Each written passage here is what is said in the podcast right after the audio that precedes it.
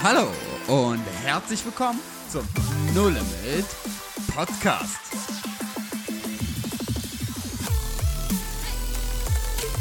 Glauben praktisch dein Leben verändert. Ja, also ihr Lieben, ich muss leider mal anfangen. Es lohnt sich, den eigenen Podcast zu hören.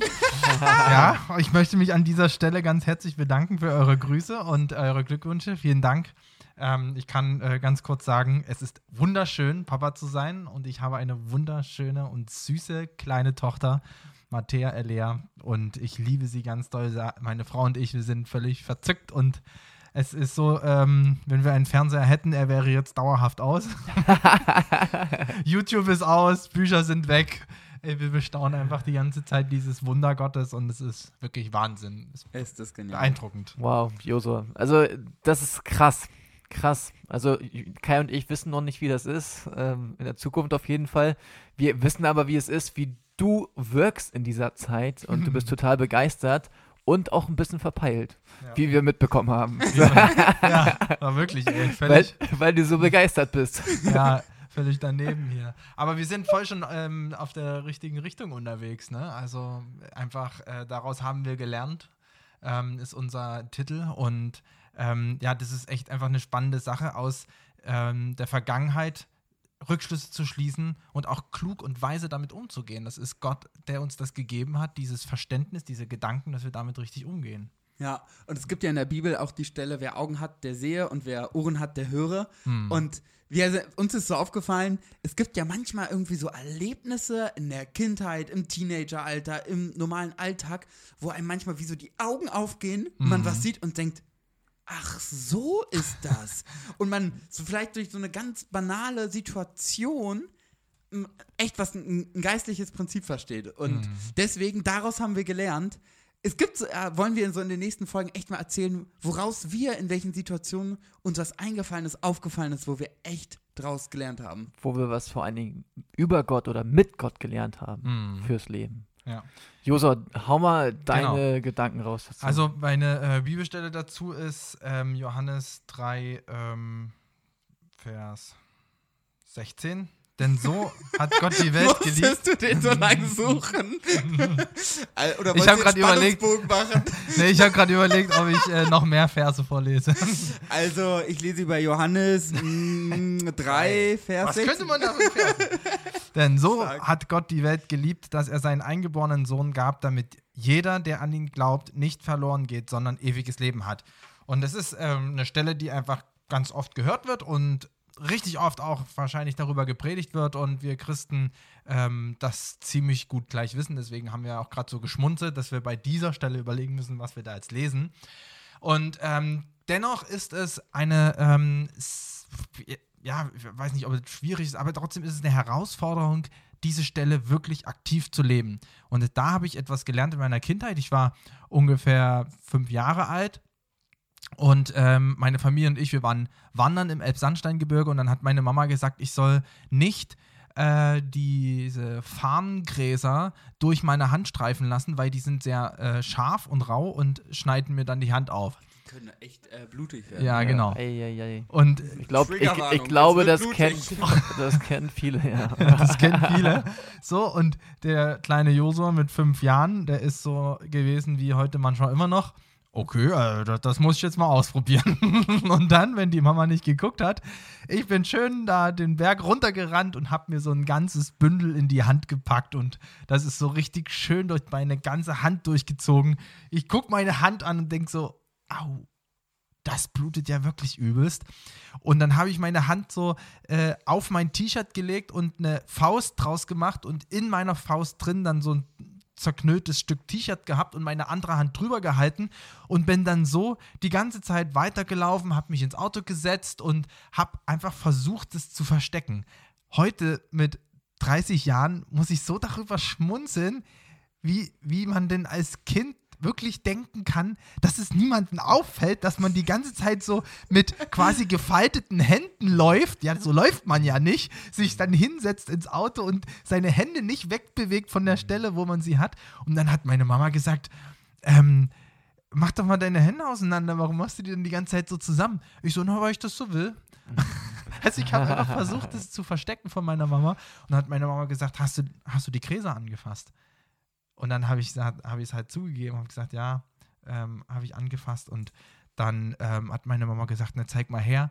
Und dann habe ich gleich das nächste ge äh, gelernt sozusagen. Ähm, dadurch, dass ich das T-Shirt so fest in der Hand hatte, hat sich mit dem Blut alles zusammen verklebt, ist alles wieder aufgerissen, hat wieder geblutet und der Dreck und musste erst sauber gemacht werden und so weiter und so fort. Aua, und was aua, es einfach aua. so für mich fürs Leben im Nachhinein gezeigt hat, so das erste ist, dass ich auch als Erwachsener mich vor Gott manchmal so verhalte, dass ähm, Gott mir sagt, tu das nicht, das wird dir schaden. Ich habe es trotzdem getan, es hat mir geschadet und ich versuche es vor Gott zu stecken, verstecken und es ist lächerlich, weil er kann es sehen. Und das andere ist, wenn er mich dann auch noch drauf anspricht, hey, hast du das gemacht? Dann auch noch zu lügen und zu sagen, nein, ähm, nö, ich habe nichts damit zu tun, wie wir alle immer Adam und Eva hoch und runter lesen und dann selbst so zu handeln. Und dann der letzte Punkt halt, dass wenn wenn ich dann meine Schuld bekenne und vor Jesus komme, ist nicht zwangsläufig gleich der ganze Schmerz einfach weg, sondern dann tritt erstmal der Heilungsprozess in Gang. Und so war es in meiner kleinen Geschichte auch. Ich musste dann halt meine Hand von dem T-Shirt lösen und das hat erstmal wieder wehgetan. Aber auf Dauer ist dann halt alles in Ordnung gekommen, weil meine Mama sich darum kümmern konnte. Es hat sich nicht entzündet, es hat nicht geeitert und das konnte richtig äh, verarztet sozusagen werden. Und das ist so ein ganz ganz, ganz praktische Geschichte, wie ich oft in meinem Alltag, die ich oft in meinem Alltag erlebe und ich dann einfach merke, alles klar, ich habe was falsch gemacht, dann erinnere ich mir an die Geschichte. Ich finde das total erstaunlich, wenn man auch so zuhört. Ähm, man kann ja so schnell oder kommt so schnell ins Denken, ach ja, süß die Kinder, ne? Mhm. Süße Geschichte mhm. in der Kindheit, ah ja, die Kinder. Und man denkt, man ist erwachsen, man ist älter. Das ist ja vollkommen egal, wie alt man ist. Vielleicht bist du auch schon über 80, wenn du das hörst und denkst ja, ach ja, die Süßen, die erzählen da vom Podcast, die sind noch so jung. Aber man sich selber immer schon so für reif hält und mm. erwachsen hält. Ich meine, wenn man in der Bibel schaut, da war, die sind die Leute auch deutlich älter geworden und wie viel Lebens, also in Anführungsstrichen, Lebenserfahrung Gott hat, wie viel hm. er schon gesehen oder mit den Menschen erlebt hat und wir denken, weil wir jetzt schon irgendwie so 30 Jahre oder 5 Jahre durchs Leben gegangen sind, wissen, wie es geht. Ich glaube, die Hochphase, wo man das denkt, ist, wenn man 18 ist, da denkt man, hat die Welt verstanden. Ja, aber dann Fall. denkt man, aber zu wissen, ne, einfach diese Haltung auch drin zu haben, okay, ich habe es gibt so viele Dinge, die kann ich nicht verstehen, die verstehe ich nicht. Hm. Und immer wieder in den Punkten zu Gott zu kommen und zu sagen, okay, ich packe meine Hand nicht nur in mein T-Shirt, ja. sondern vollkommen egal, selbst wenn ich erwachsen bin, ich kann jetzt über die Geschichte lachen, aber wie häufig verhalte ich mich vor Gott genau, genau so. so. Hm. Ja, wie häufig, so wie Josua, du mit deinem, mit deinen Händen, mit deiner Hand dann in deinem T-Shirt, wie oft verstecken wir uns mit hm. unseren Sachen, wo wir vielleicht denken, ah, das ist vielleicht das, das, darf Gott nicht so hören, da fühle ich mich sehr befleckt, da verdamme ich mich vielleicht auch selber, ähm, wenn ich schon wieder vielleicht gefallen bin über eine Situation. Ähm, und wir wollen euch ermutigen, euch nicht zu verstecken. Wir wollen euch ermutigen, dass ihr alles, was in eurem Herzen ist, mit Gott beredet. Und wir kommen immer wieder auf diese persönliche Beziehung zu Gott zu sprechen. Das ist das Fundament, dass man Dinge nicht versteckt und dass man ehrlich ist und zu Gott alles bringt, was im inneren Herzen ist und in den Gedanken. Und wie hm. krass, ich meine, wenn man halt auch gewisse Sachen vermeiden kann, wenn man halt auch schon vorher, ich sag mal, auf die Mama gehört hätte, ähm, auch zu vertrauen, zu sagen, okay, manchmal, manchmal muss man seine Erfahrungen machen, danach hat man es schmerzhaft gelernt und gewisse Dinge, wenn man Gott vorher vertraut und dann sagt, okay, dann lasse ich das, wie, wie viel man sich selber erspart, oder se aber selbst wenn man es danach macht, nicht Gott die Schuld zuzuschieben, warum hast du es nicht verhindert? Hm sondern und sich dann auch nicht in Selbstzweifel und Lügengebäuden stehen zu bleiben und zu sagen, oh, jetzt darf ich ja nicht mehr zu Gott gehen, der hat ja Nein gesagt, oh nein, oh nein, und sagen, ey, wir haben so einen liebenden und guten Gott, der uns danach auffängt und sagt, deswegen reinige ich dich hm. jetzt. Aber die Reinigung ist halt nicht immer nur angenehm, aber wir brauchen keine Angst vor Gott haben. Weil hm. der hat sowas Gutes vorbereitet und er kann aus all dem das Beste machen. Das hm. finde ich jedes Mal faszinierend. Habt ihr so ähm, Beispiele, die euch so spontan einfallen, wo ihr Dinge versteckt habt, äh, beziehungsweise wo Gott euch dann gereinigt hat, geheilt hat von Situationen? Also ich habe noch eine witzige Kindergeschichte, die ich an der Stelle erzählen muss. Okay, erzähl. Und zwar haben wir zu Hause gespielt und dann ist mir ähm, die Pflanze abgebrochen von meiner Mama. Und, und dann musste ich überlegen, habe ich mir meinen Schulkleber geholt und habe die Blume wieder zusammengeklebt. Aber nach zwei Tagen ist es halt dann aufgefallen, weil auf einmal dieses eine Ästchen so braun geworden ist und völlig vergammelt ist. Aber es ist halt echt so krass, wie man versucht, die Dinge zu verstecken, aber es kommt alles irgendwann ans Licht. Mhm. Ja, natürlich habe ich so eine äh, Situation in meinem Alltag, ähm, wo ich manchmal, also ich weiß nicht, ob es Verstecken ist, sondern eher so ein, ich will es nicht wahrhaben, dass ich das wirklich gerade irgendwie verkehrt gemacht habe und spiele das so ein bisschen runter. Also ein typisches Beispiel bei mir ist, ich habe irgendwas gesagt, was jemand ähm, verärgert hat. Mhm. Und ähm, ja, das ist da manchmal wie so ein kleiner Kampf, so, ach naja, komm, also man kann ja auch mal was sagen und dann, die werden schon auch nochmal damit klarkommen können und so weiter und so fort. Und dann, ähm, ja, es ist, ist nicht so ein direktes Verstecken, aber es ist ein, ich will es nicht wahrhaben, dass ich da was falsch gemacht habe und ähm, so eigentlich noch, noch kleinkindmäßiger. Ich gucke einfach weg und dann ist es versteckt, so ungefähr. Ja.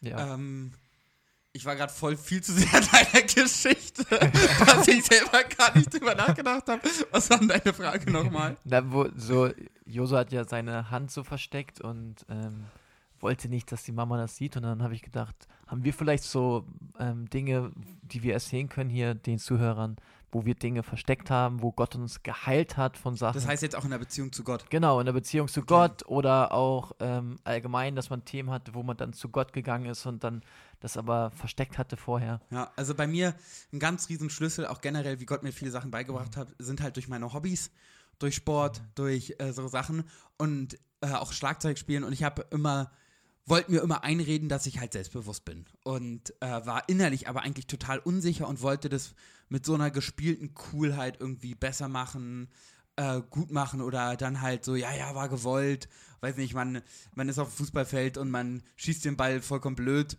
Ähm, ah, warum bist du nicht gelaufen mal einen Steilpass und man will sich irgendwie so rausreden und merkt, eigentlich war es ganz viel Unsicherheit. Ja. Und äh, diese Unsicherheit, die habe ich vor Gott auch manchmal einfach so, ich bin doch sicher, das brauche ich gar nicht thematisieren mhm. und wollte es so ein bisschen weghalten, ähm, weil in dem Augenblick, wo ich es ja hätte zugegeben, wüsste ich ja, okay, kommt Licht rein und dann wird Gott dran arbeiten. Ähm, das hatte ich eine Zeit lang echt vor ihm weggehalten mhm. und dann äh, rangelassen. Das ist ja. wirklich mhm. genial.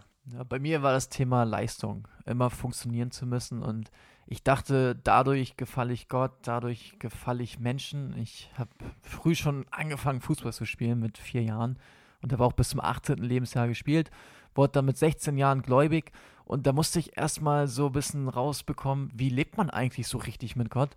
Und ich hatte dieses Leistungsdenken, dass ich liefern muss, auch bei Gott, ähm, dann so mitgebracht mhm. und dachte, so, äh, dass ich das Thema jetzt erstmal nicht so mit Gott angehe, weil ähm, ist doch alles gut. Also ich habe es, es war zwar offensichtlich das Thema, aber ich habe es vor Gott versteckt, bin es nicht angegangen. Mhm. Und dann habe ich irgendwann realisiert nach ein, zwei Jahren, okay, es geht nicht darum, dass ich Leistung bringen muss, dass ich ähm, funktionieren muss. Ich darf auch verletzlich sein vor Gott. Und dann habe ich immer angefangen, ehrlich Gott meine Dinge zu erzählen, die in meinem Herzen sind. Ja, das ist echt krass.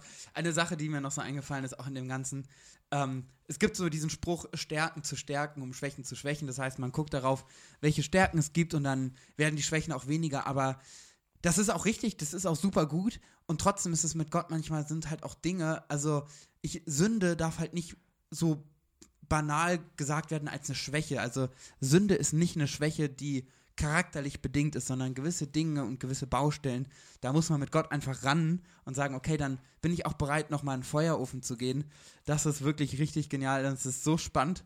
Und ich würde sagen, damit schauen wir in der nächsten Folge voll mal rein, was vielleicht so die nächste Geschichte ist, Jonathan. Vielleicht hast du ja auch was Geniales mhm. erlebt, ja. ähm, woraus man gelernt hat. Würde mich voll, auch bei euch will ich alle Zuhörer mal anregen, mal überlegen, was waren denn so Alltagssituationen, wo man darauf einmal voll was mit übernommen hat, wo auf einmal die Predigt am Sonntag auch in die, Wo in, in die Woche voll gepasst hat. Damit wünschen wir euch einen genialen Gedankenanstoß. Hm. Und nächste Woche kommt eine Geschichte von mir, woraus Yo. ich gelernt habe und dann reden wir über dieses Thema. Wir sind gespannt. Wir sind gespannt. Es bis dahin. Bis dahin. Ciao. Ciao.